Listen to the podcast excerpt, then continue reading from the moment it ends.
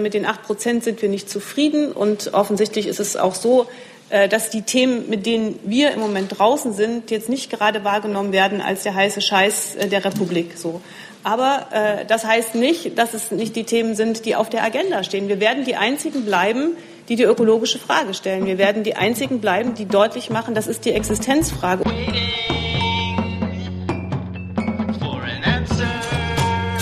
Einen guten Montagmittag. Herzlich willkommen in der Bundespressekonferenz. Es geht noch einmal um das Saarland und um die Wahlnachlese. Ich begrüße herzlich Katrin Göring-Eckert, die Fraktionsvorsitzende von Bündnis 90 Die Grünen im Bundestag und Barbara Meyer-Gluche, Spitzenkandidatin der Bündnis Grünen im Saarland. Und wie gesagt, es geht um die Wahlnachlese der Wahl gestern. Liebe Hörer, hier sind Thilo und Tyler. Jung und naiv gibt es ja nur durch eure Unterstützung. Hier gibt es keine Werbung, höchstens für uns selbst. Aber wie ihr uns unterstützen könnt oder sogar Produzenten werdet, erfahrt ihr in der Podcast-Beschreibung. Zum Beispiel per PayPal oder Überweisung. Und jetzt geht's weiter. Ja, ich äh, fange kurz an und übergebe dann erstmal an Frau Meyer-Gluche, aber will äh, zunächst mal sagen, ähm, Barbara Meyer-Gluche äh, war ja eine der beiden Spitzenkandidatinnen für uns für das Saarland. Sie ist diejenige, die auch vor allen Dingen für die nächste Generation Grün steht, mit einem Eintritt 2006 bei den Grünen und äh, trotz des bitteren Ergebnisses, das wir dort gestern eingefahren haben und dem Rausfliegen aus dem Landtag, ist es natürlich unsere Hoffnung, dass diese Generation jetzt im Saarland übernimmt. Und deswegen bin ich sehr froh, dass sie da ist, trotz des frühen Aufstehens und so weiter. Genau. Ja, vielen herzlichen Dank auch, dass ich ähm, heute hierher kommen durfte. Ich erzähle Ihnen wahrscheinlich kein Geheimnis, wenn ich Ihnen sage, ich wäre lieber als Gewinnerin gekommen, als als Verliererin mich heute Morgen auf den Weg gemacht. Ähm, aber es ist jetzt so, wie es ist. Es ist natürlich bitter. Es macht mich ähm, auch traurig, vor allem traurig für die vielen jungen Wahlkämpferinnen und Wahlkämpfer, die wir wirklich hatten und denen es ein so großes Anliegen war, dass es weiterhin eine grüne Stimme gibt in diesem saarländischen Landtag. Ähm, und es macht mich auch traurig für die Wählerinnen und Wähler, die sich entschieden haben, uns ihre Stimme zu geben ähm, und die jetzt mit diesem Landtag äh, in dieser Zusammensetzung Vorlieb nehmen müssen, wie er jetzt ist, nämlich, ähm, und das finde ich wirklich bitter, mit einer äh, großen Koalition, äh, die über eine Dreiviertelmehrheit hat und mit AfD und Linken äh, in der Opposition zu dem Ergebnis zu sagen, ähm, vielleicht ähm, es war, die Rahmenbedingungen waren nicht gut. Ähm, auch das ist, glaube ich, kein Geheimnis. Ähm, auch für uns im Saarland waren sie nicht gut. Das hat sich ähm, in den Umfragen vorher schon abgezeichnet. Äh, wir, wir im Saarland zittern, ähm, haben beim letzten Mal schon gezittert um den Einzug. Da waren es 185 Stimmen über der 5-Prozent-Hürde. Diesmal hat sich wieder abgezeichnet, dass es so knapp wird. Ähm, wir, haben, äh, wir haben gekämpft, trotz dessen ähm, mit einem Themenwahlkampf. Ähm, ich glaube, die Themen an sich waren auch gute Themen. Es waren urgrüne Themen. Äh, wir haben das Thema ähm, Schutz des saarländischen Trinkwassers gesetzt. Da geht es wirklich momentan drum im Saarland, denn ähm, der ehemalige Bergbaukonzern RAG will das sogenannte Grubenwasser ansteigen lassen bis in die Bereiche, wo unser Trinkwasser ist. Da ist wirklich das Trinkwasser in Gefahr. Das ist ein Megathema.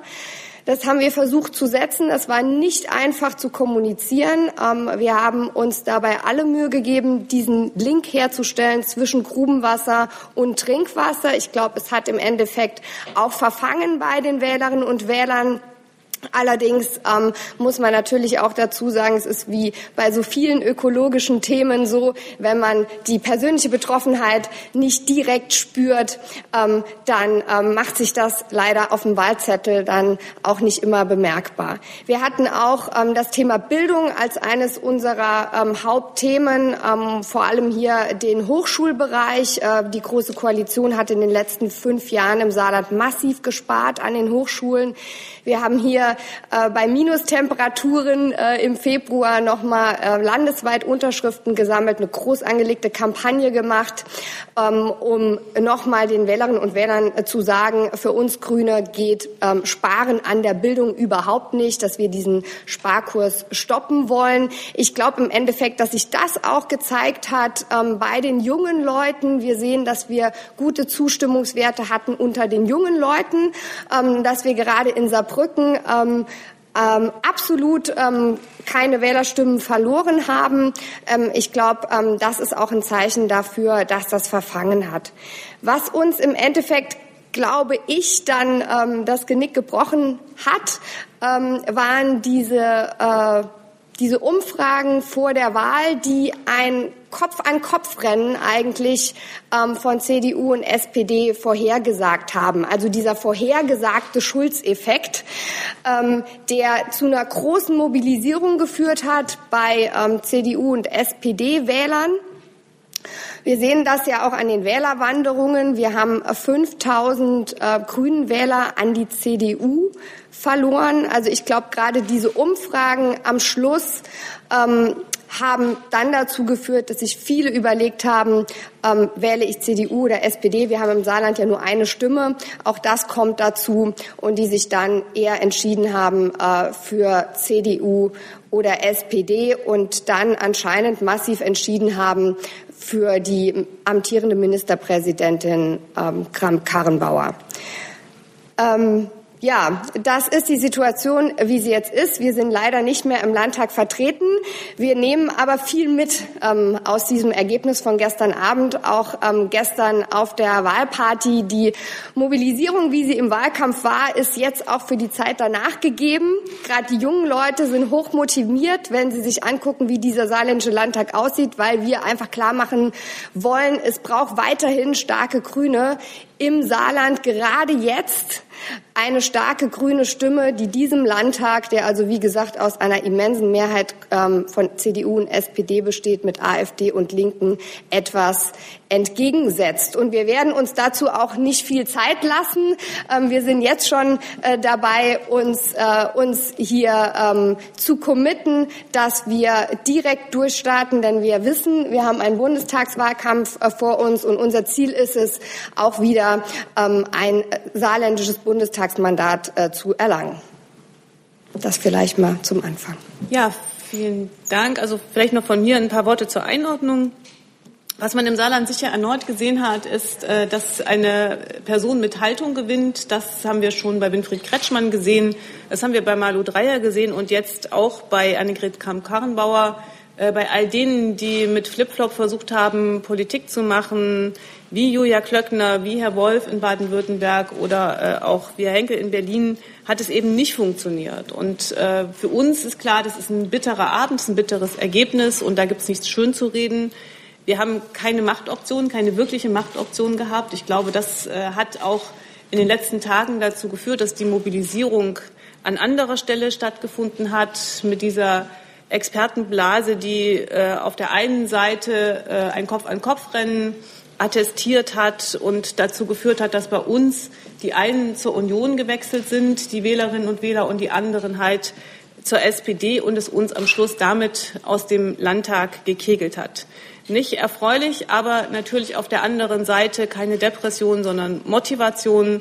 Frau Meyer-Glucher hat über die neuen, die jungen Mitglieder geredet, die wir im Saarland in der letzten Zeit gewonnen haben und die hoch motiviert sind. Diesen Neuanfang brauchen wir auch dort, den brauchen wir dort im Landesverband, aber den brauchen wir auch für uns gemeinsam. Wir sind mit acht Prozent im Bund mitnichten da, wo wir hingehören oder auch hinwollen. Wir haben ja mit unserem Wahlziel zehn Prozent plus X ganz bewusst ein Ziel gesetzt, wo wir klar sagen, wir brauchen mehr Zustimmung und wollen dafür auch sorgen.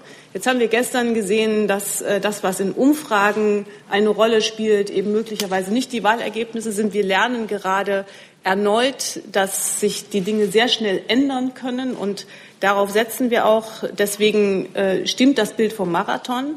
Aber es stimmt für uns natürlich auch, dass wir rausgehen, dass wir aktiv sind und dass wir wissen, dass so ein Wahlkampf eben auch wirklich ein Kampf ist und kein Spaziergang, wo man sich in aller Ruhe darauf konzentrieren kann, dass es dann am Ende irgendwie reichen wird. Warum Grün? Das hat sich auch gezeigt. Es ist klar geworden, im Saarland ist einerseits Annegret Kramp-Karrenbauer bestätigt worden, andererseits gibt es eben wieder eine große Koalition. Jetzt ist es so gewesen, dass es im Saarland auch eine große Zustimmung zur großen Koalition gab. Das ist im Bund nicht so. Und da gilt eben auch, wenn man große Koalition nicht wieder will, dann geht das in dem Bündnis 90 die Grünen gewählt werden. Einerseits, weil wir die Einzigen sind, die die Existenzfrage Ökologie stellen. Andererseits, weil die Frage, wie eigentlich ein weltoffenes Deutschland in einem gemeinsamen Europa funktioniert, für uns auf der Agenda steht, neben der Gerechtigkeitsfrage. Lassen Sie mich vielleicht am Schluss noch ein Wort sagen zu Russland und Weißrussland, äh, weil ich sehr schockiert darüber bin, dass äh, an diesem Wochenende mehrere hundert Oppositionelle festgenommen worden sind, die sich dafür eingesetzt haben, dass die Korruptionsgeschäfte aufhören, die sichtbar gemacht haben, dass es tatsächlich in den beiden Ländern noch eine Opposition gibt. Und äh, für uns zeigt das erneut nach der Türkei, wie wichtig es ist, unsere Demokratie in diesem gemeinsamen Europa zu verteidigen und auch als Gegenmodell deutlich zu machen. Und diejenigen, die da in Russland jetzt im Gefängnis sind, Herrn Nawalny, kennen wir alle dem Namen nach, sind natürlich für uns auch weiteren Partner. Und wir werden uns in den nächsten Wochen und Monaten selbstverständlich darum kümmern müssen und auch wollen, wie es mit den Oppositionellen dort weitergeht. Ein kleiner Ausflug ins Außenpolitische. Wir kommen aber zurück zum Saarland und zu Fragen. Herr Jung hat die erste. Frau Göring-Eckert, wo ist Cem Özdemir heute? Warum ist er nicht hier? Und Frau Meyer-Glucher, können Sie auf die Fehler, also vielleicht ein bisschen selbstkritisch sein und die, Ihre eigenen Fehler mal ähm, analysieren und uns vielleicht auch sagen, welche, welche davon im Bundestagswahlkampf äh, vermieden werden sollten? Äh, wo Cem Özdemir jetzt im Moment gerade ist, weiß ich nicht. Heute Morgen waren wir gemeinsam in der Bundesvorstandssitzung und ähm, das Tolle an der Doppelspitze ist, dass wir immer, nicht immer zu alle beide auftreten, sondern uns abwechseln. Ja, ähm, zu, zu Fehlern, die wir vielleicht gemacht haben ähm, oder worüber wir jetzt reden können. Ich habe es eben gesagt, was uns später, glaube ich, das Genick gebrochen hat, war einfach ähm, diese Zuspitzung auf die beiden Spitzenkandidaten von SPD und CDU und dass unsere Themen anscheinend nicht so verfangen haben, wie wir es uns gewünscht hätten.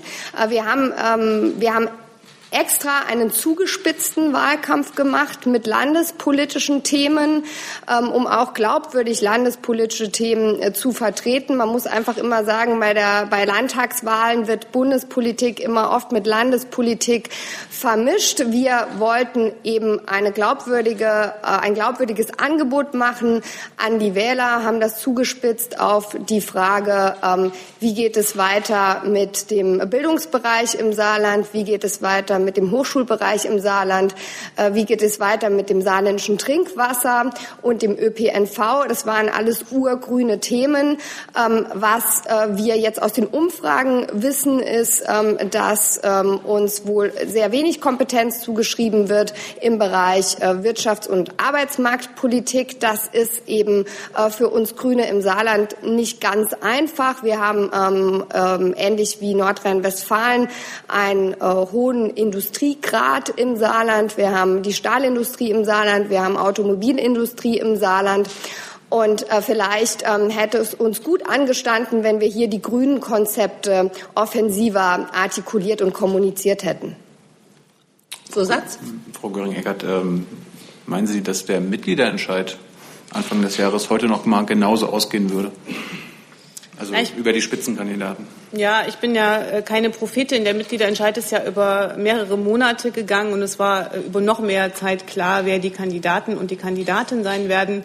Insofern, ich weiß es nicht, ob es anders ausgegangen wäre. Ich weiß nur, dass äh, die Mitglieder zu diesem Mitgliederentscheid stehen und auch klar machen, das sind die Spitzenkandidaten, mit denen wir diese Wahl gewinnen wollen und mit denen wir gemeinsam kämpfen. Das ist jedenfalls das, was uns zum Teil auch ausdrücklich entgegengebracht wird, weil Sie nicht der Erste sind, der diese Frage stellt oder auch in anderer abgewandelter Form stellt. Herr Steiner. Ja, direkt daran anschließend, Frau Meyer-Gluche. Ähm, wenn ich auf die Umfragewerte gucke, die vorher so veröffentlicht wurden, so wahnsinnig viele Umfragen gab es ja für Saarland auch gar nicht, aber diejenigen, die dort erschienen sind, gerade insbesondere in den letzten Wochen, nämlich nach, äh, nach Bekanntgabe des Ergebnisses des Mitgliederentscheids, deuteten die nun mal auf unter fünf Prozent hin für sie. Also so schlecht waren die vielleicht gar nicht, Frau Göring-Eckert. Also die Umfragen haben an der Stelle vielleicht sogar genau getroffen. Ähm, Frau Meyer-Gluche, würden Sie sagen, dass Ihnen dieses Ergebnis des Mitgliederentscheids genutzt hat oder dass es Ihnen vielleicht auch geschadet hat oder war das vollkommen egal bei Ihnen an der Saar? Oder also sozusagen sind Sie einfach nur im Zuge der Schulzdiskussion so komplett unter die Räder gekommen? Also sehen Sie da gar keinen Zusammenhang? Also jetzt explizit zwischen diesem Mitgliederentscheid und den Umfrageergebnissen ähm, im Saarland sehe ich jetzt keinen Zusammenhang. Also ich glaube, ähm, dieser Mitgliederentscheid und diese äh, basisdemokratische Frage ist ja was, was uns Grüne ausmacht, worauf wir sehr stolz sind. Und ich glaube, ähm, da gibt es nichts Negatives daran, wenn die Mitglieder äh, über ein Spitzenteam entscheiden. Ähm, äh, natürlich ist es so, dass äh, Landespolitik, ich habe es eben schon angedeutet, Landespolitik und Bundespolitik nie ganz getrennt voneinander sind, ähm, aber ähm, auch äh, ähm, Umfragen im Vorfeld um die fünf Prozent ähm, sind für uns im Saarland ähm, nichts Außergewöhnliches. Ich habe es eben angedeutet, letztes Mal haben wir genauso gezittert mit 185 Stimmen über der 5-Prozent-Hürde. Und wir wussten schon, dass eine höhere Wahlbeteiligung ähm, uns, äh, uns schaden kann, weil wir eben absolut Wählerstimmen drauflegen müssen. Das wussten wir im Vorfeld. Deshalb haben wir immens mobilisiert, versucht zu mobilisieren, einen Wahnsinnswahlkampf gemacht, wie wir ihn noch nie gemacht haben. Und es hat im Endeffekt leider nicht gereicht. Wenn ich darf als Nachfrage an Frau Göring-Eckert dann direkt dazu. Frau Meyer-Gluch hat uns eben geschildert, ähm, mit welcher ähm, Strategie sie herangegangen ist an diese Landtagswahl mit Landesthemen, mit grünen Kernthemen. Und da würde ich natürlich von Ihnen schon ganz gerne wissen, wenn das offensichtlich nicht verfängt bei den Wählern, müssen Sie jetzt auch für die Bundestagswahl nochmal neu drüber nachdenken, denn bislang schien es ja auch eher in die Richtung bei Ihnen zu laufen. Dass wir ständig äh, drüber nachdenken, liegt ja auf der Hand. Ähm, und es gibt sicherlich einen Befund, den Frau Meyer-Gluche vorhin auch beschrieben hat, nämlich äh, dass es nicht reicht, auf ökologische Themen zu setzen, die erst in ferner Zukunft eine Wirkung haben werden. Und äh, das ist ja einer der Punkte, den wir versucht haben, uns schon auf die Fahnen zu schreiben, zu sagen, was hat das eigentlich mit uns heute zu tun? Was bedeutet ökologische Transformation für Arbeitsplätze, die verloren gehen könnten ohne dass es die ökologische Transformation gibt. Und am Beispiel Automobilindustrie haben wir das ja auch sehr praktisch deutlich gemacht und müssen das, glaube ich, auch noch sehr viel deutlicher machen. Und diese ganz praktischen Fragen davon, was haben wir heute schon für Auswirkungen der Klimakrise, das, das werden wir äh, uns sehr genau anschauen, äh, wie, wie die Ansprache im Saarland war und was wir daraus lernen können, weil das gehört einfach dazu. Also, dass man aus jeder Landtagswahl egal ob sie erfolgreich war oder nicht erfolgreich war, sich anschaut, was kann man lernen, positiv wie eben auch negativ. Und das finde ich jedenfalls eine Sache, die für uns nochmal eine Veränderung bedeuten sollte. Vielleicht darf ich ganz kurz einen Satz noch dazu sagen, ähm, äh, zu der Frage, ob jetzt unsere grünen äh, Kernthemen verfangen oder nicht. Also ich ähm, habe das im Wahlkampf schon erlebt, dass uns die Menschen am, auf der Straße am Stand gesagt haben, wir wollen, dass ihr Grüne im Landtag drin seid. Ihr seid wichtig, weil ihr eben die Stimme der Umwelt seid, weil ihr die einzigen seid, die die Ökologiethemen äh, glaubhaft vertreten. Gerade im Saarland übrigens, äh, wo ja Ökologiethemen noch weniger als woanders, vielleicht bei den anderen Anklang finden.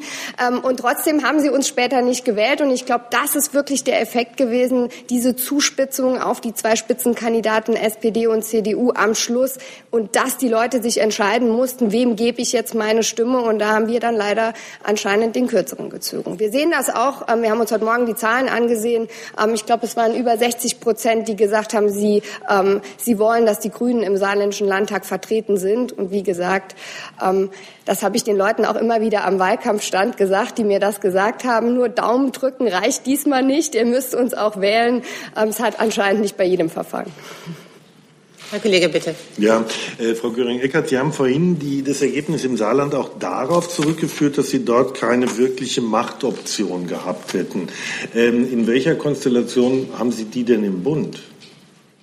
Ja, gerade um Konstellationen äh, sollte es ja nicht gehen. Wir werden ja nicht dafür gewählt, mit wem wir was machen wollen, sondern was wir machen wollen. Und das, dabei wird es auch bleiben. Das hat äh, übrigens auch diese Wahl gezeigt. Also wir wissen alle, dass die Frage, wie diese Wählerwanderungen ähm, ja, äh, analysiert werden, äh, eine Wissenschaft für sich sind und nicht so ganz genau wissen, ob das stimmt oder nicht. Aber was wir gesehen haben, ist, äh, dass Wählerinnen und Wähler von uns weggegangen sind in beide Richtungen. Also sowohl in Richtung Union als auch in Richtung SPD, als auch zum Teil, zu einem kleineren Teil in Richtung Linke. Und äh, das heißt für uns, dass äh, das, was wir uns ja gut überlegt und hart erarbeitet haben, dass wir Eigenständigkeit wollen und auch darauf setzen werden, so bleibt. Äh, es gibt zahlenmäßig im Bund im Moment, wer weiß, was noch passiert, keine Mehrheit für Rot-Grün. Dann wäre es relativ einfach. Und äh, auf der anderen Seite ist es so, wenn ich mir Horst Seehofer anschaue oder wenn ich mir Sarah Wagenknecht anschaue, weiß ich, es wird schwierig. Und deswegen ist es wichtig und bleibt es dabei, dass wir auf die eigenen Themen setzen und äh, dass wir uns klar machen müssen. Wir werden für das gewählt, was die Grünen wollen und für nichts anderes. Und das können wir dann auch in eine mögliche Regierung einbringen. Die Zeit für Koalitionsdebatten oder für alles das, was damit zusammenhängt, äh, sind gerade nicht und sollten für uns auch nicht anbrechen. Herr Kollege, bitte. Äh, Frau Göring-Eckardt, äh, werten Sie das Ergebnis als Absage, das Saarland-Ergebnis als Absage an Rot-Rot dort und Fortsetzung dessen dann als Absage an Rot-Rot-Grün im Bund? Also, ich meine, die Wählerinnen und Wähler haben dort ja in ihrer Mehrheit ganz offensichtlich nach den Nachwahlbefragungen gesagt, äh, dass sie diese Koalition nicht wünschen und nicht wollen. Das lässt sich noch nicht äh, konkret sagen, wie das auf unsere potenziellen Wähler zutrifft oder wie das nicht zutrifft. Ich werte das vor allen Dingen in diesem Fall mal für ein Ergebnis, was im Saarland eine Rolle spielt. Und äh, dort ist es äh, ja Oskar Lafontaine, der da für die Linke steht und äh, der, glaube ich, gedacht hat, dass er nach wie vor ein großes Zugpferd ist, aber er ist eben auch ganz offensichtlich jemand, der extrem polarisiert. Und äh, da hatten viele Leute Sorge davor. Jetzt ist, haben wir im Bund eine andere Situation. Im Bund haben wir vor allen Dingen die Situation, dass die Linkspartei nach wie vor, was die Frage der Außenpolitik angeht, alles andere ist als ein verlässlicher Partner. Und das sind aber weiterhin nicht unsere Hausaufgaben, das sind die Hausaufgaben der Linken, die da äh, gemacht werden müssen und nicht unsere. Und deswegen ist es auch so wichtig, äh, dass wir uns davon unabhängig machen, was die Linkspartei oder auch was Horst Seehofer sich übermorgen überlegt, was er zur Obergrenze sagt oder äh, dass wir gerade eine große Koalition haben, die letzte Woche diese völlig verrückte Maut beschlossen hat. Und daran, finde ich, sieht man auch, dass große Koalitionen das Land jetzt nicht voranbringen. Also wenn man sich es genau anschaut, dann hat die SPD gesagt, wir mussten die Maut beschließen, weil wir damals den Mindestlohn bekommen haben oder irgendwas anderes. Ich glaube, das verstehen draußen die Wählerinnen und Wähler am allerwenigsten und dass man einen Beschluss fasst, der derartig sinnlos, bürokratisch und europafeindlich ist, äh, das zeigt mir jedenfalls auch, dass da eine extreme Glaubwürdigkeitslücke im Bund ist. Zusatz? Ein Zusatz. Sie sagten eingangs, Frau Göring-Eckert, dass die Person mit Haltung gewinne und verwiesen dann auf Kretschmann, Malu Dreyer und Frau Kramp-Karrenbauer. Nun ist es ein Szenario, was sich im Bundestagswahlkampf durchaus wiederholen kann. Jedenfalls nehmen sehr viele Menschen offenbar Martin Schulz als Person mit Haltung wahr und auch nach wie vor viele die Bundeskanzlerin. Wo bleiben da die Grünen? Oder anders gefragt, werden sie dann auch wieder zerrieben, wie im Saarland? Ja, die Sorge habe ich nicht. Ich meine, man muss ja schon im Moment sagen, äh, ich habe es vorhin auch gesagt, äh, mit den acht Prozent sind wir nicht zufrieden. Und offensichtlich ist es auch so, äh, dass die Themen, mit denen wir im Moment draußen sind, jetzt nicht gerade wahrgenommen werden als der heiße Scheiß der Republik. So. Aber äh, das heißt nicht, dass es nicht die Themen sind, die auf der Agenda stehen. Wir werden die einzigen bleiben, die die ökologische Frage stellen. Wir werden die einzigen bleiben, die deutlich machen, das ist die Existenzfrage. Und zwar nicht auf lange Sicht. Wenn wir in der nächsten Legislaturperiode nicht entscheiden, ob es in die eine oder in die andere Richtung ökologisch geht, dann wird das nicht nur uns als Generation, sondern erst recht den nächsten Generationen auf die Füße fallen. Dann wird es tatsächlich eine Bedeutung haben für die Einschränkung der Lebensbedingungen bei uns, aber erst recht woanders. Und insofern ist das eine Frage, die mit Flüchtlingspolitik zu tun hat, mit Gerechtigkeit global wie national. Und das werden wir deutlich machen müssen. Und zwar so, dass es, weil Sie über Gefühl und Haltung geredet haben, Menschen auch erreicht. Und wie wir das machen, das ist genau die Frage, vor der wir jetzt stehen. Und dass wir zerrieben werden, davor habe ich die wenigste Angst, weil dieses Thema weder bei Martin Schulz noch bei Angela Merkel zu Hause ist. Und bei der Frage der Haltung muss man schon sagen, also Frau Kramp-Karrenbauer, Herr Kretschmann und Frau Dreyer haben in der Flüchtlingsfrage Haltung bewahrt. Wenn man sich äh, Frau Merkel anguckt, dann muss man sagen, die hat sie sich irgendwie von Herrn Seehofer zerbröseln lassen. Anders kann man das ja kaum bezeichnen, äh, wenn man sich anschaut, wie die Politik der Bundesregierung, übrigens inklusive SPD, im Moment aussieht. Herr Jessen. Wenn ich das jetzt richtig verstanden habe, dann wäre es Ihnen lieber, wenn Ihre Themen der heiße Scheiß der Republik wären? Aber das es, war nur, äh, es wird wahrscheinlich jedem lieber, wenn das so wäre. Ich habe mich ja nur äh, am Nomen äh, ein bisschen verwundert. Ähm, die Frage ist, Sie haben beide äh, übereinstimmend beschrieben, dass in einer Situation, wo ein Kopf-an-Kopf-Rennen äh, prognostiziert wird, die Frage von Inhalten bei Wählern offenbar geringer geachtet wird als die Frage der Führung. Genau diese Situation droht Ihnen aber im Herbst auf Bundesebene dann doch. Wie wollen Sie aus dem Dilemma rauskommen? Ist doch absehbar oder gut möglich, dass im Herbst ebenfalls es Kopf an Kopf geht in den Umfragen, dass dann Wähler die Frage haben, wollen wir eine Regierung, die geführt wird äh, von der SPD Schulz oder der CDU Merkel und dass sie sagen, dann ist uns diese Frage wichtiger als diejenigen, die da sonst noch mitmachen.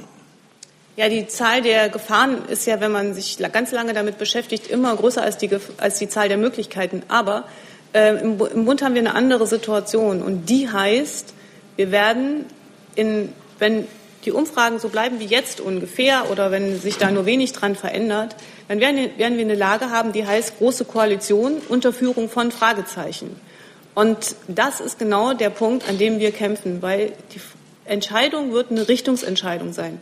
Weiter in einer großen Koalition, die in dieser Konstellation, die wir jetzt haben, für Streit und Stillstand gleichzeitig steht. Es ist ja nicht eine große Koalition gewesen, wo man sagen kann, es hat jetzt mal irgendwie so einen richtigen Ruck gegeben, da sind die großen Fragen bearbeitet worden, sondern im Gegenteil. Drei Parteien haben sich dreifach zerstritten und haben nichts gemeinsam vorangebracht. Am Anfang gab es so ein kleines Zeitfenster, da hat man gesagt, die einen das und die anderen das, aber die Gemeinsamkeit hat ja nun wirklich gefehlt, zuzüglich der, des Streits in den beiden Unionsparteien. Und deswegen wird die Frage stehen, im September gibt es eine echte Alternative zur Großen Koalition, ja oder nein? Und das ist auch die Antwort auf die Frage, kann man zerrieben werden? Das kann man immer, das ist klar. Und äh, der Gefahr muss man sich auch bewusst sein. Aber es gibt eben auch tatsächlich die Alternativfrage, wollt ihr weiterhin eine große Koalition? Ja oder nein? Und wer keine große Koalition will, der wird sein Kreuzchen bei Bündnis 90 Die Grünen machen müssen weil die Richtungsentscheidung in die eine weiterhin Stillstand, weiterhin Streit oder in eine moderne und reformatorische Politik auf der anderen Seite stehen. Zusatz? Zusatz. Ähm, dann möchte ich aber doch noch mal ähm, das Ergebnis der SPD im Saarland ähm, mit bedenken. Ähm, ein Teil des ist ja tatsächlich ein Rückgang, Stimmrückgangs, wird darauf zurückgeführt, dass in der letzten Phase des Wahlkampfs äh, die SPD äh, eben doch auch die Option Koalition mit der Linken aufgemacht hat. Was bedeutet das, wenn man damit mit einer Öffnung Richtung links offenbar Stimmen verliert? Was bedeutet das für die Positionierung äh, der Grünen in der Bundestagswahl? Denn im Moment halten Sie ja auch diese Option zumindest noch offen. Müssen Sie jetzt nicht sagen, nee, können wir uns nicht leisten, wir müssen dann doch eine klarere Ansage sagen, so wie Sie sagen, keine große Koalition, sondern eine Regierung mit den Grünen und zwar dann äh, mit der CDU, mit der Union. Nein, was wir sagen werden, ist eine Regierung mit Grünen unter folgenden Bedingungen. Und zu den Bedingungen gehört sowas wie der Kohleausstieg. Das wird schwer genug sein mit Union wie mit SPD. Zu den Bedingungen gehört, dass wir keine Regierung eingehen werden mit einer Obergrenze. Äh, das wird schwierig werden, möglicherweise mit Frau Wagenknecht und mit Herrn Seehofer. Und zu den äh, Bedingungen gehört im Übrigen auch, dass wir ein weltoffenes Europa wollen, dass wir tatsächlich die Reform der Gesellschaft weiterführen wollen. Aber es gehört eben auch dazu, wenn wir über Europa reden und über die Werte Europas, dass wir nicht mit einem Pro-Putin-Kurs oder einer unzuverlässigen Außenpolitik in eine solche Regierung gehen können. Aber nochmal, das ist nicht meine Aufgabe, dafür zu sorgen, dass die Linkspartei sich da verändert, sondern es ist die Aufgabe der Linkspartei. Und vor der werden sie sich auch nicht drücken können. Wir haben das ja in einigen Landesparlamenten erlebt. Ich habe selbst ja Rot-Rot-Grün in Thüringen verhandelt. Und da war auch klar, dass es beim ersten Mal nicht funktioniert hat, bei den ersten Verhandlungen fünf Jahre vorher. Und zwar genau deswegen, weil die Linke damals gedacht hat, alle anderen müssen sich nach ihr ausrichten und sie brauchen keine Hausaufgaben zu machen. Und so ähnlich scheint mir das diesmal auch zu sein. Frau Kollegin, bitte. Ähm, eine Frage an Frau Göring-Eckert erstmal. Äh, welche konkreten Konsequenzen Sie jetzt für den Wahlkampf auch in NRW sehen? Wird es da, wo Sie jetzt im Saarland gesehen haben, populäre Regierungschefin auch vielleicht mehr darum gehen, äh, sich davon abzugrenzen oder aggressiver aufzutreten. Und eine Frage an Frau Mayer-Gluche, wie Sie im Rückblick, also mich interessiert, wie Sie dieses Konstrukt der Doppelspitze im Wahlkampf im Rückblick sehen. Ich habe so gedacht, in so einem kleinen Bundesland, Grüne machen das ja in den unterschiedlichen Bundesländern anders, ob es da nicht vielleicht auch äh, klüger gewesen wäre, auf eine Person zu setzen, ähm, wie, Sie, wie Sie im Rückblick sehen, ob man sich da gut aufgeteilt hat und ob man vielleicht in fünf Jahren das anders machen wird nicht aggressiver, aber sicher profilierter und gegebenenfalls auch mal in einer Auseinandersetzung. Ich bleibe noch mal bei dem Mautthema, weil das gerade aktuell ist. Ähm, nachdem erst irgendwie klar war, die SPD auch in Nordrhein-Westfalen findet, man muss der Maut zustimmen im Deutschen Bundestag. Da gab es ja offensichtlich auch die Aufforderung dazu, auch an die nordrhein-westfälischen Abgeordneten. Hat Frau Kraft dann gesagt, na ja, für die Grenzregion wäre es ja doch ganz gut, eine Ausnahme zu machen. Aber hier geht es natürlich darum, dass man grundsätzlich in Frage stellt, was das für ein sinnloses Projekt ist. Und das würde ich von Frau Kraft auch erwarten. Und das erwarten wir auch als Grüne, auch in der Landespolitik von ihr. Aber das ist jetzt nur ein Beispiel, wo Bund und Land natürlich zusammenkommen, weil das jetzt beim Bundesrat liegt. Aber dass wir uns äh, sehr deutlich an solchen Stellen, gerade wenn es um sowas geht, was gleichzeitig eine ökologische wie eine europäische Frage ist, an, an dem Beispiel kann man das ganz gut sehen, aber nicht aggressiv, sondern profiliert. Ja, also die Frage der Doppelspitze machen wir Grüne ja eigentlich nicht davon abhängig, wie groß das Bundesland ist, ähm, sondern an anderen Dingen. Und ich glaube, ähm, diese Entscheidung mit dieser Doppelspitze aus äh, Hubert Ulrich und mir sollte dieses Mal auch wirklich ein Signal sein, ähm, dass wir den Generationswechsel in der Partei einleiten. Ähm, das war uns wichtig, das den Wählern und Wählern auch zu sagen. Und dieser Generationswechsel wird jetzt nach der Wahl weitergehen. Und äh, wie wir das dann in fünf Jahren machen, ich glaube, das ist ein bisschen früh, darüber jetzt zu reden.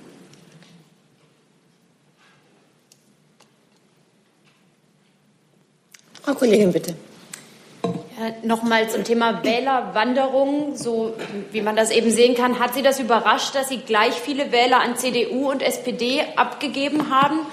Und ist das, also es kamen von der SPD dann wieder welche zurück, aber ich glaube 5000 zur CDU und 5000 zur SPD. Ähm, und ist das ein Saarland-Sondereffekt, einer der vielen, oder ähm, spiegelt das auch eine Stimmung der grünen Wähler insgesamt wieder, dass sich das so ungefähr die Waage hält? An mich die Frage jetzt, oder? An beide. Ja, also ähm, die Info, die ich jetzt habe, ist, ähm, 5000 Wähler haben wir verloren an die CDU, 2000 an die SPD und 1000 an die Linke. Genau, oder weil von so, der? SPD 3000 zurückkamen. Zurückkamen, okay. Ja, also ich glaube, das ist, äh, das ist äh, nichts Außergewöhnliches. Wir Grüne machen ja ähm, einen selbstständigen Wahlkampf mit unseren Themen und äh, es gibt eben sowohl im äh, konservativen Milieu auch, als auch im sozialdemokratischen äh, Milieu, ähm, denke ich, äh, Wähler, die unsere grünen Themen äh, voranbringen wollen und ich sage es nochmal, die sich anscheinend gezwungen gesehen haben, bei dieser Wahl jetzt ähm, die SPD oder die CDU zu wählen. Also das, das ist ja ein Befund, den wir im Saarland jetzt wiedersehen. Den haben wir an verschiedenen Stellen auch, dass es äh, hin und her geht. Äh, Wir haben immer noch bundesweit die größten Überschneidungen immer mit der SPD, was die Wählerwanderungen angeht. Äh, Und hier hat sich halt gezeigt, äh, dass Frau Kramp-Karrenbauer, ich glaube auch als Person, Wählerinnen und Wähler von uns gezogen hat. Und äh, insofern würde ich sagen, das ist jetzt nichts Außergewöhnliches, aber es ist trotzdem insofern spezifisch, als dass die Person Annegret Kramp-Karrenbauer viele Leute auch in unserem Milieu überzeugt hat. Herr Kollege, bitte. Herr Kollege? Also, Entschuldigung, okay. Alexander, Alexander Kohn von der Funke Mediengruppe. Ich frage mich, äh, Frau Göring-Eckert, ob Sie sich freuen, dass nach der Saarlandwahl naja, Rot-Rot-Grün im Bund unrealistischer geworden ist, ein Stück weit? Ich freue mich nach der Saarlandwahl erstmal grundsätzlich überhaupt nicht, weil wir dort nicht mehr im Landtag vertreten sind. Und äh, was Koalitionsoptionen angeht, ehrlich gesagt, das war vorher genauso, wie es jetzt ist. Und äh, ich gehöre ja zu denen, die ziemlich stoisch gesagt haben, Dreierkonstellationen äh, werden immer schwierig sein, in die eine wie in die andere Richtung. Und äh, gleichzeitig, wir sind jetzt noch einige Monate vor der Bundestagswahl. Keiner von uns allen hier weiß wahrscheinlich, ob es nicht irgendwann doch eine Möglichkeit gibt, dass es am Schluss nur für Rot und Grün reicht, äh, dann wäre alles ziemlich einfach. Alles andere ist sehr schwierig und ich habe da äh, weder eine innere Freude, dass das eine nicht funktioniert, noch dass das andere nicht funktioniert, weil ich habe es vorhin schon mal gesagt, wenn ich mir vorstelle, äh, wie Herr Seehofer nicht nur in der Auseinandersetzung mit Frau Merkel, sondern in vielen anderen Fragen ähm, eine Position vertritt, die mit dem, was Grüne vertreten, nun wirklich wenig zu tun hat. Also wenn ich sage, ich möchte ein weltoffenes Deutschland in einem gemeinsamen Europa, dann äh, gucke ich mir als nächstes an, was macht Horst Seehofer. Horst Seehofer trifft sich mit Herrn Orban und Herrn Putin und möchte am liebsten möglichst bald Donald Trump äh, besuchen. Und äh, Donald Trump ist derjenige, der ähm, gerade in diesen Tagen sagt, ich werde mal jetzt ein Dekret erlassen, um die komplette Klimapolitik von Barack Obama wieder abzuwählen. Das ist die Situation, in der wir sind. Und äh, über Frau Wagenknecht habe ich vorhin das Nötige gesagt. Ich kann mir nicht vorstellen, dass eine Koalition mit einer unsicheren Außenpolitik und mit einer nationalistischen Europapolitik, und die vertritt sie ja nun mal als Spitzenkandidatin der Linken, einen Erfolg haben kann in einer sehr äh, in einer Zeit, wo Leute auch auf Stabilität setzen, also auf Stabilität gerade in Europa und in der Außenpolitik. Und insofern ähm, muss, ist beides schwierig. Am Ende muss aber das Land regiert werden. Und deswegen ist auch alles, was man möglicherweise gerne strategisch sagen würde oder äh, den Wählerinnen und Wählern zuliebe sagen würde, ist auch nicht ehrlich, sondern das Ehrliche ist, wir äh, regieren in elf Bundesländern in sieben verschiedenen Varianten in dieser Republik. Und überall gibt es eine sehr gut erkennbare grüne Handschrift. Das ist das Entscheidende und das ist das, worauf wir setzen. Und äh, dass diese Konstellationen alle schwierig sind, dabei bleibt es leider. Und meine Freude an diesem Tag ist ziemlich gering. Herr Brahn, bitte. Frau Göring-Eckert, zwei Sachen würden mich noch mal interessieren. Sie haben gesagt, es wird eine Richtungsentscheidung werden im September. Ich frage mich, das ist ja nicht nur eine Richtungsentscheidung oder Personenentscheidung zwischen Herrn Schulz und Frau Merkel, sondern es ist eins zwischen bleiben oder gehen. Also wechseln oder beibehalten. Glauben Sie tatsächlich, dass Sie da bis zum Schluss neutral bleiben können bei einer Frage, die sich auf genau das zuspitzen wird?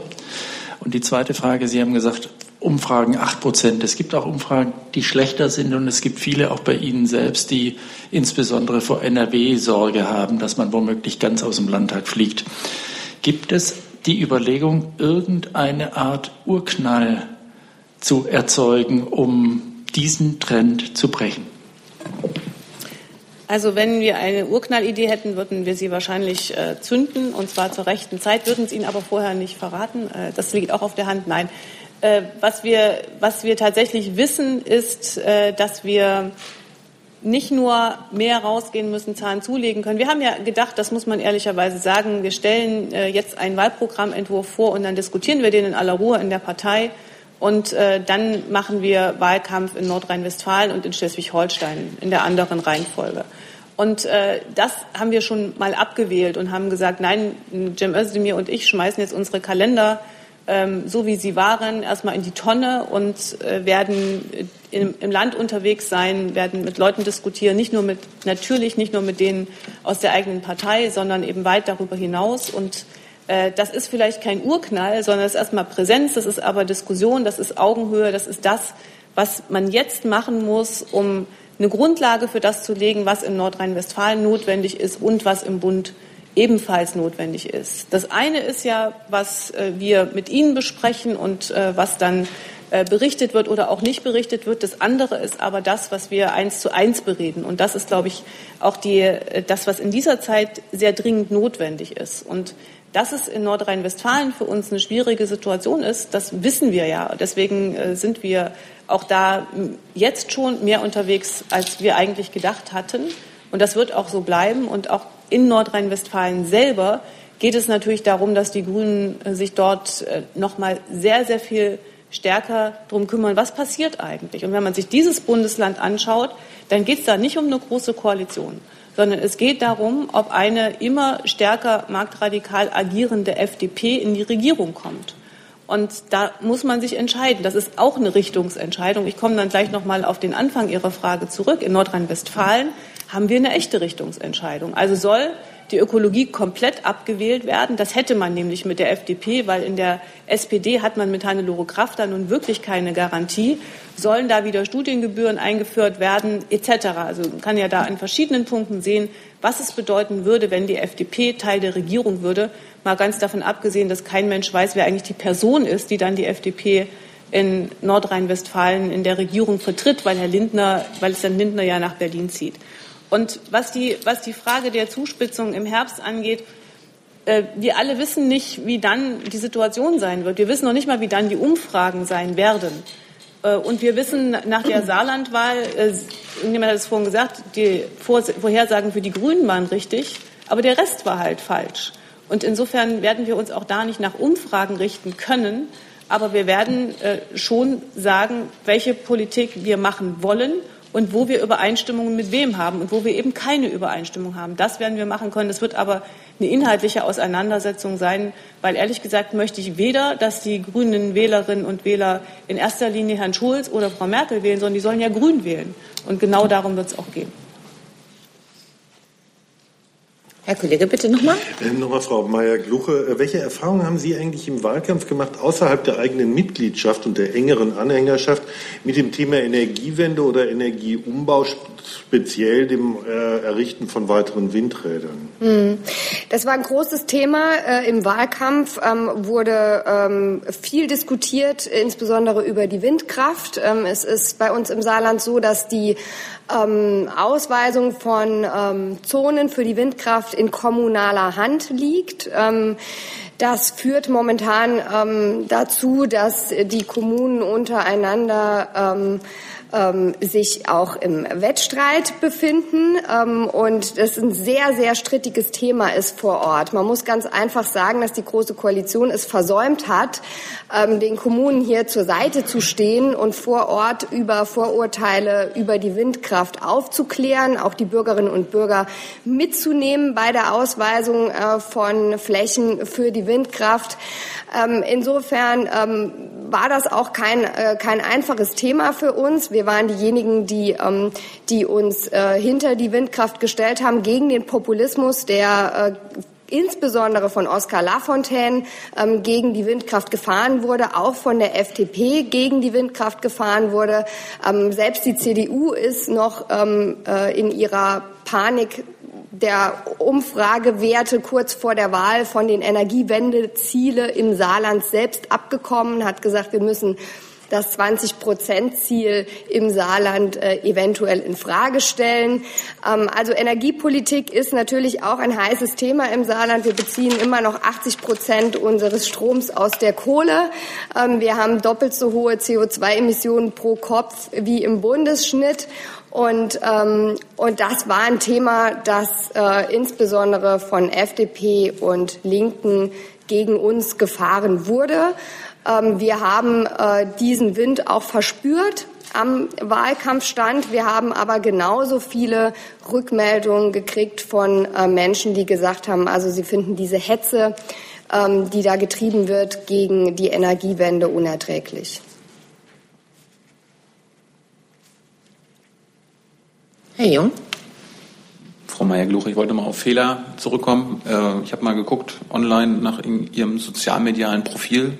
Sie haben keinen Twitter-Account, äh, auf Facebook noch nicht mal 1000 Fans. Äh, haben Sie vielleicht online ähm, ein paar Stimmen verloren oder haben Sie sich einfach nicht engagiert? Ich meine, Sie sind ja ein junger Politiker, eine junge Politikerin. Deswegen ist Sie nicht bei Twitter, das ergibt sich doch von selbst.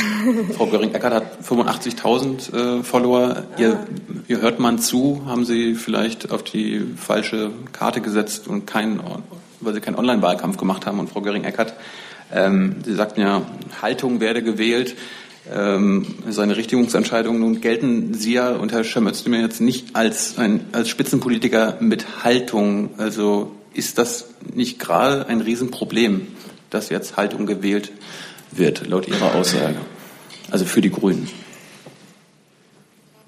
Also was das Thema ähm, Social Media Wahlkampf angeht, ähm, ich habe äh, versucht, Social Media Wahlkampf zu machen, ähm, habe äh, da auch insbesondere auf äh, Videos gesetzt. Ähm, ähm, man kann sich natürlich Fans kaufen, das habe ich nicht getan. Ähm, andere tun das vielleicht. Ähm, und mit Blick darauf, dass das Saarland vielleicht eine Million Einwohner hat, finde ich jetzt in, in der Wahlkampfzeit knapp 1000 Fans generiert zu haben, vielleicht gar nicht so ein schlechter Schnitt. Aber klar, Verbesserungspotenzial ist immer da. Ich habe mich halt auf Instagram und Facebook ähm, konzentriert und habe gesagt, wenn, dann will ich was richtig machen und wollte mich da auch nicht verzetteln. Schließlich sind wir, ähm, haben nicht die Manpower, die dahinter steht, äh, wie das vielleicht andere Landesverbände haben. Wir sind ein sehr, sehr kleiner Landesverband. Das wird auch alles von mir persönlich selbst bedient und selbst beantwortet. Und ähm, ich hatte auch den Anspruch, alle ähm, Nachrichten, die ich gekriegt habe, äh, selbst zu beantworten und habe noch am Wahlvorabend, ähm, glaube ich, zwei Wähler damit überzeugen können. Und ich wurde äh, aus meiner eigenen Familie von der jüngeren Generation auf die Filme, auf die Videos angesprochen, die Barbara gemacht hat, weil ich sie nämlich gar nicht gesehen hatte, äh, die die äh, außerordentlich witzig fanden. Du hast heute deine Brille nicht dabei, was sehr mhm. schade ist, weil die haben eine große Rolle gespielt in diesen Videos. Äh, aber ähm, also dass, dass Cem Özdemir und ich nicht für Haltung stehen, ich meine, das ist immer blöd, wenn man sowas über sich selber sagen soll. Aber ehrlich gesagt, wenn Sie sich Cem Özdemir angucken in der Frage der Türkei, wo er nun wirklich ähm, nicht äh, ein wahnsinnig leichtes Leben damit hat, sondern wirklich krasse und große Anfeindungen erlebt. Das könnte er auch anders machen und ruhiger machen. Und äh, bei mir gilt es auch in Fragen, wo es um Wertepolitik geht, wo es um Familienpolitik geht. Ähm, mir ist es am Ende nicht wichtig, ob ich dafür immer gleich Zustimmung kriege, sondern mir ist wichtig, die Dinge voranzubringen und auch zu zeigen. Das hat übrigens auch was mit mir zu tun. Und insofern äh, glaube ich, also dass das nicht die Frage ist, ob äh, jetzt nun die beiden Spitzenkandidaten diejenigen sind, die Haltung haben. Doch die haben sie, selbstverständlich. Äh, es ist jetzt die Frage, äh, ob wir es schaffen, mit der ganzen Leidenschaft und mit der Haltung, die wir haben, auch Menschen zu gewinnen. Und äh, deswegen sind wir unterwegs und deswegen machen wir das jeden Tag. Liebe Hörer, hier sind Thilo und Tyler. Jung und Naiv gibt es ja nur durch eure Unterstützung. Hier gibt es keine Werbung, höchstens für uns selbst. Aber wie ihr uns unterstützen könnt oder sogar Produzenten werdet, erfahrt ihr in der Podcast-Beschreibung. Zum Beispiel per PayPal oder Überweisung. Und jetzt geht's weiter. Zusatz? Ich will mal äh, zu Herrn Nawalny fragen. Sehen Sie den als einen Verbündeten, äh, weil Sie den lobend erwähnt haben? Er ist ja ein, ein nationalistischer Politiker. Ja. Also unterstützen Sie den? Naja, also äh, politisch würde ich jetzt nicht sagen, äh, dass das der derjenige ist, mit dem ich in, äh, mich in Russland verbünden würde. Da haben wir unsere Freunde beim Memorial und bei einigen ähm, anderen Organisationen, die da drumherum sind. Er ist im Moment allerdings der einzige, äh, der jedenfalls mal sichtbar macht, dass es noch eine andere äh, Politik gibt als die von Herrn Putin. Und das Ergebnis ist, äh, dass diese Gegner und Nawalny ist ja nur der, den wir kennen, der der bekanntere ist, äh, die dann dafür sofort im Knast landen. Und ich glaube, das, darum ging es mir, das deutlich zu machen. Also Herr Nawalny ist jetzt nicht der Verbündete politisch, aber äh, erstmal geht es darum, dass er offensichtlich noch nicht mal frei über Korruption in diesem Land reden kann, wie einige hundert andere auch. Und das betrifft auch Weißrussland. Da wir jetzt doch wieder im Ausland gelandet sind, äh, möchte ich auf die nächste Pressekonferenz verweisen. In zehn Minuten wird hier die Wahl im Saarland noch einmal betrachtet von den Linken. Für jetzt und hier sage ich herzlichen Dank. Und wie gesagt, wir sehen uns in zehn Minuten wieder.